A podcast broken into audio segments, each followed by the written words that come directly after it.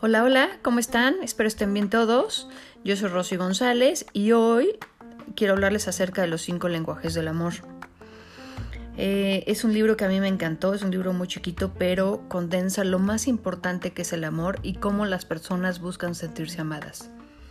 Gary Chapman, que es un consejero matrimonial y que es el autor de este libro, eh, llega a la conclusión que la mayoría de las parejas que tienden a separarse o a divorciarse la razón principal es porque uno o los dos en la relación no se sienten amados. En mi perfil de Instagram, que me encuentras como Rosy González MX, en mi bio, puse un cuestionario en el cual puedes descifrar a ti cómo te gusta que te amen. Y bueno, será un gran trabajo de relación que él también, tu pareja, lo pueda hacer. Y bueno, Gary Chapman encuentra cinco, los cinco lenguajes más importantes en cómo nos gusta sentirnos amados. El primero es el contacto físico. Este lenguaje de amor, la persona se siente amada por medio de caricias, abrazos, se siente reconfortada en los brazos del otro. El segundo son palabras de afirmación. En este lenguaje la persona se siente amada por medio de palabras, de elogios. Aquí las palabras tienen un poder increíble. El tercero, que es tiempo de calidad, en este lenguaje la persona requiere de un tiempo especial con el otro, dedicado en cuerpo y alma a la persona. Así le gusta recibir el amor. Ejemplo, eh, tomarse 15 minutos para salir a caminar juntos o ver una película, algo, algo donde puedan hacer una actividad juntos los dos. No importa el tiempo, pero sí es importante el espacio que sea el uno para el otro. El cuarto lenguaje son los regalos.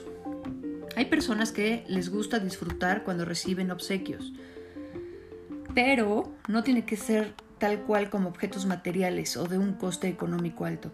Puede ser algo hecho por la persona, algo significativo, un detalle. Este es el cuarto. El quinto y último son los actos de servicio. Este lenguaje es como proveer actos o tareas por el otro. Mm, si yo sé que mi esposo está presionado con su trabajo, es como proveerle mi ayuda a él para eso. O algo de la casa, o algo que tenga que hacer. Son simples actos que demuestran interés por el otro. Pues bueno, básicamente estos son los cinco lenguajes del amor. Es importante que conozcas, bueno, el tuyo por autoconocimiento y el de tu pareja, para que sepas cómo amarlo y realmente cómo hacerlo feliz a su forma. Y bueno, ya comentarte para terminar, el amor no es un solo un sentimiento, implica sentimiento. El amor es un acto de voluntad, de decir hoy no siento lo mismo por ti.